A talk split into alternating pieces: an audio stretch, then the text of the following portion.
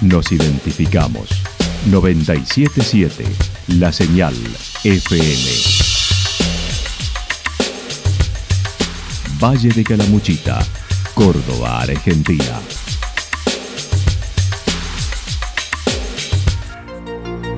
El más completo resumen de las noticias de la región, encontralos todos los días a las 12 y 30, a las 16 y a las 22 horas. Panorama de noticias. Por la 977, la señal FM nos identifica también con las noticias.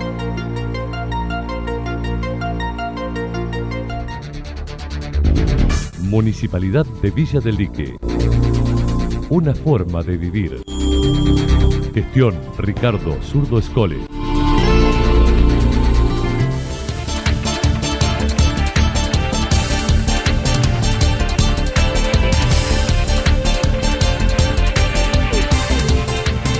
A esta hora hacemos un repaso por la información regional a través de los títulos. Incendio, vuelco y extravío en el Champaquí para bomberos de Yacanto. Para Escoles, la causa vialidad es persecución política. 50 cenas de generosidad con Red Solidaria Villa General Belgrano. La escuela PROA de Embalse quedó inaugurada ayer. La actualidad en síntesis. La actualidad en síntesis. Resumen de noticias regionales producida por la 977 La Señal FM. Nos identifica junto a la información.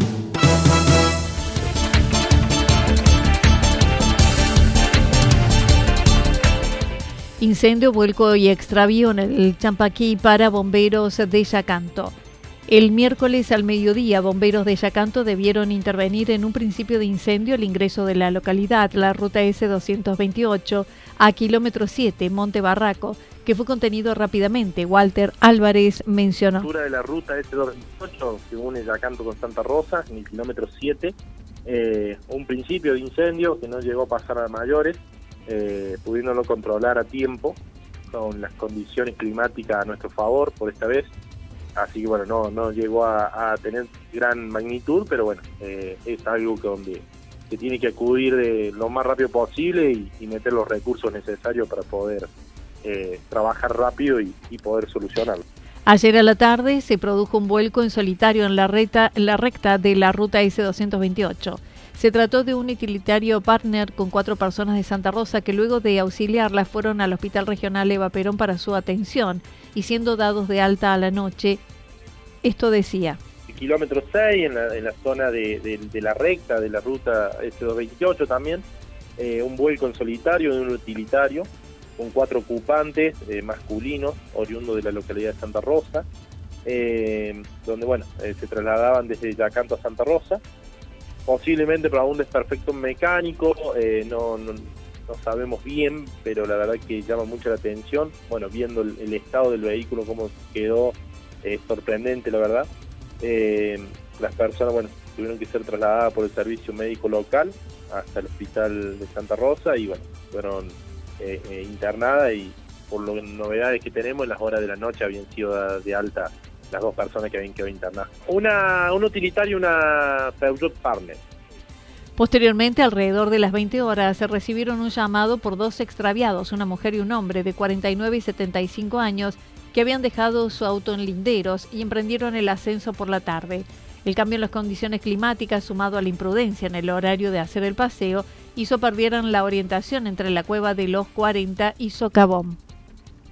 A las 20 horas aproximadamente, nos confirman, nos, confirman de dos extraviados en la zona alta del cerro, eh, donde bueno, habrían subido por, por Cerro Los Linderos, dejaron el vehículo ahí en, en el playón de Cerro Los Linderos, iniciaron la caminata en horario de la tarde, ya eh, más o menos la gente que, nos informa en primera instancia, 17 horas, 17 y 30, ellos, unos vecinos de, de Santa Rosa, conocedores de la zona, estaban retornando ya de Cerro Champaquía hasta los linderos, muy cercanos ya a resto a donde estaban los vehículos, y se nos cruzan a ellos de frente, donde ellos les advierten que ya no era horario para que hagan el ascenso, donde también les advierten que las condiciones climáticas estaban siendo adversas, se había desmejorado bastante el clima.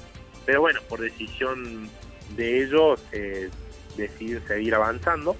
Eh, esta gente se queda un rato ahí en el lugar de los vehículos para ver si regresaban y al ver que no retornaron, decidieron poner en conocimiento al, cuartel. El rescate efectuado en conjunto por el personal del Departamento Unidades de Alto Riesgo, DUAR y bomberos voluntarios de Villa Yacanto finalizó cerca de la una tras varias horas de intenso trabajo e iniciando el descenso. Luego fueron asistidos en el dispensario de Villa Yacanto sin lesiones de gravedad. Tuvieron poca visibilidad, mucho viento y temperaturas bajo cero.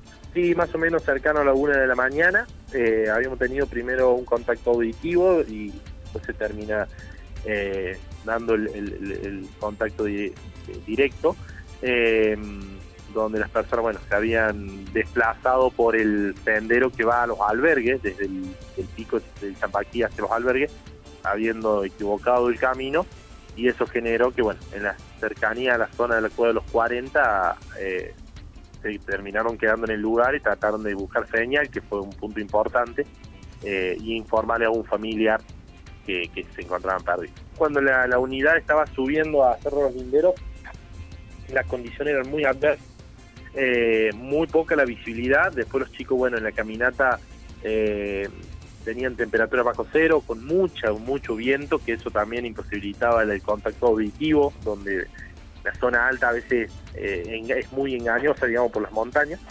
Eh, y también después, bueno, la, visibilidad que no superaba los 5 metros de distancia, incluyendo linterna. Claro. Para Escoles, la causa vialidad es persecución política. Alrededor de 500 intendentes de todo el país brindaron apoyo a Cristina Fernández de Kirchner ante el juicio que se lleva a cabo en su contra por acusaciones de corrupción en la obra pública. A través de un comunicado, aseguraron que el juicio oral que la vicepresidenta enfrenta por el desvío de fondos públicos en favor del empresario Lázaro Báez durante su etapa como mandataria nacional, caso conocido como vialidad, representan un intento por proscribirla de la actividad política. En Calamuchita, Ricardo Escoles, intendente de Villa del Dique, adhirió a ese documento considerando es persecución política.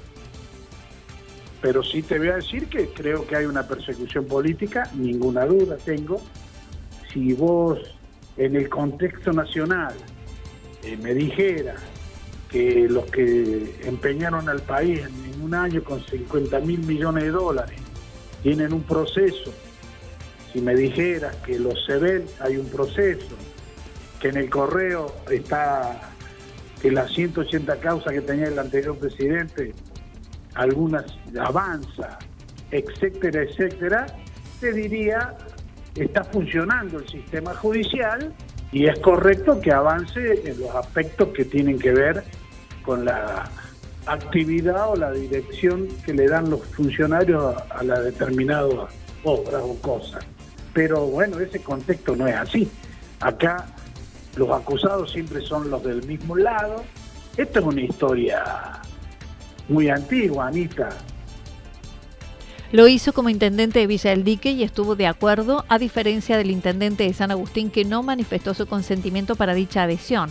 Ricardo Escoles dijo, cada uno se haga cargo de lo que hace o no hace. Que cada uno se haga cargo de lo que hace o no hace. Yo me hago cargo, no soy hipócrita, yo todo el mundo sabe quién soy, cómo pienso y, cuáles son mis lealtades políticas. Más allá de que yo vivo y soy cabeza de un grupo de vecinos de Villalique, que es donde tenemos eh, gente que es radical, gente que es independiente, gente que es peronista de Hacemos por Córdoba y gente como yo que respetamos y queremos y somos parte de, la identidad del gobierno nacional. Después de ahí en más, yo convivo acá.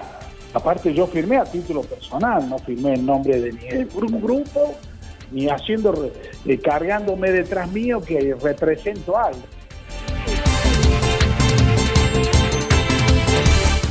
50 cenas de generosidad con Red Solidaria Villa General Belgrano. Red Solidaria llega a las 50 cenas solidarias en restaurantes que fueron abriendo sus puertas una vez al mes, salvo la pandemia, y las 50 es la cuarta del año, tal como lo indicó Gladys Pochi González. Así lo decía. Sí, la verdad que, bueno, haciendo un poco la, historia de lo que fueron las cenas, este, ya un número 50 es como que impacta, ¿no? decir, que durante 50 cenas diferentes restaurantes de la villa nos han abierto sus puertas, muchos de ellos varias veces. Y bueno, eso obviamente para nosotros es súper importante porque también nos permite de alguna manera eh, poder ayudar, ¿no? Eh, ese es nuestro objetivo siempre. Recordó, iniciaron en el 2013 buscando brindar ayuda a una nena, Brisa, que tenía una enfermedad congénita y estaba postrada. Sí, la primera cena fue en el 2013. Eh, la hicimos, digamos, con, una propuesta de Raúl Lamponi, eh, que había una niñita llamada Brisa, que tenía, bueno, ella había nacido con una enfermedad congénita, ella estaba postrada, así que, bueno, muy, muy complejo su salud. Y bueno, nos convocó para hacer, digamos, la primera cena solidaria en su restaurante Los Pinos en ese momento. Así que para nosotros, bueno, ahí arrancamos con esa primera cena. Será el viernes 2 de septiembre en La Taberneta. El restaurante les destina un porcentaje de lo recaudado para ayuda. También habrá un bingo musical y amenizará una cantante, Susana Martí. Lo recaudado será destinado a una institución. Bueno, esta cena va a ser en la Taberneta, es también un restaurante italiano nuevo, hace poco que está, desde octubre del año pasado, de una amiga, en pleno centro de Villa General Belgrano, se llama La Taberneta, y bueno, ahí va a ser la 50 cena solidaria. Eh, esto, la propuesta para esta noche, obviamente va a tener dos menús, que la gente puede elegir con un precio, digamos, muy accesible para que la gente vaya y, pueda colaborar y la pase bien. Eh, y después, por supuesto, va a haber un menú de vegetarianos, de celíacos. Si alguien quiere algo de la carta, también lo puede pedir. Cada uno consume lo que quiere y al final de la noche restaurarnos a un porcentaje de lo recaudado. Eh, la parte musical, digamos, artística va a estar a cargo de Susana Martí, que ella, bueno, es nuestra amiga, nos ha acompañado durante muchísimas cenas. Además, Red Solidaria cumple 20 años como asociación civil con personería jurídica, aunque suman algunos más sin la formalidad. Esa noche lanzarán un bono. Se viene la maratón del reloj en noviembre. La Escuela Proa de Embalse quedó inaugurada ayer. El gobernador Juan Schiaretti inauguró ayer el nuevo edificio para la Escuela Proa de la localidad de Embalse. Con capacidad para 180 alumnos, la edificación tiene una superficie cubierta de 1.596 metros cuadrados, distribuidos en cuatro aulas y tres talleres, informática, infoarte y ciencias. El establecimiento tiene además un salón de usos múltiples, un área de gobierno cuenta con todo el equipamiento necesario para el aprendizaje de las nuevas tecnologías 33 computadoras de escritorio, 180 notebooks, laboratorio, 5 impresoras láser monocromáticas, 7 pizarras digitales, 7 proyectores multimedia, 3 sistemas de sonido, 4 sets de parlantes, computadoras para administración y sistema de Wi-Fi en todo el complejo. Con la presencia del legislador departamental, el intendente Federico Alessandri, algunos intendentes de la región y representantes de las instituciones, Juan Schiaretti indicó.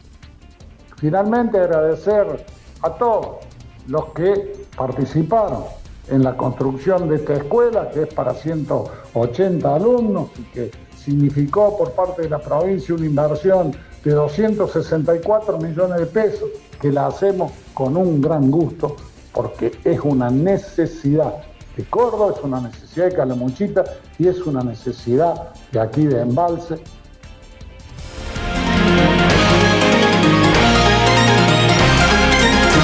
Toda la información regional actualizada día tras día.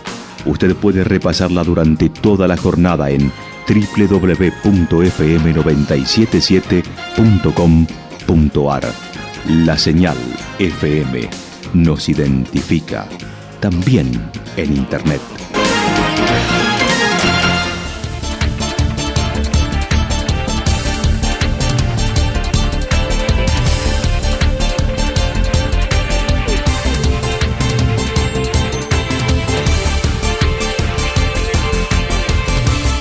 El pronóstico para lo que resta de la jornada está indicando nublado Probabilidad de algunos chaparrones en la noche y madrugada. Temperaturas máximas que estarán entre los 27 y 29 grados. Viento del sector norte entre 13 y 22 kilómetros por hora. Para el día sábado, tormentas aisladas hasta la mañana. Temperaturas máximas que estarán entre los 18 y 20 grados, con cielo ligeramente nublado hacia la tarde. Temperaturas máximas que estarán entre 20 y 22 grados y el viento estará soplando durante toda la jornada del sector sur con velocidad de entre 32 y 41 kilómetros por hora, pero también anticipan ráfagas de viento. Para el día domingo, despejado, descenso de temperaturas, máximas que estarán entre los 12 y 14 grados, mínimas entre 1 y 3 grados, viento que proseguirá soplando del sector sur entre 13 y 22 kilómetros por hora, sobre todo en la mañana. Datos proporcionados por el Servicio Meteorológico Nacional. Municipalidad de Villa del Lique. Una forma de vivir. Gestión Ricardo Zurdo Escole. Lo que sucedió en cada punto del valle. Resumimos la jornada a través del informativo regional en la 977. 977 La Señal FM.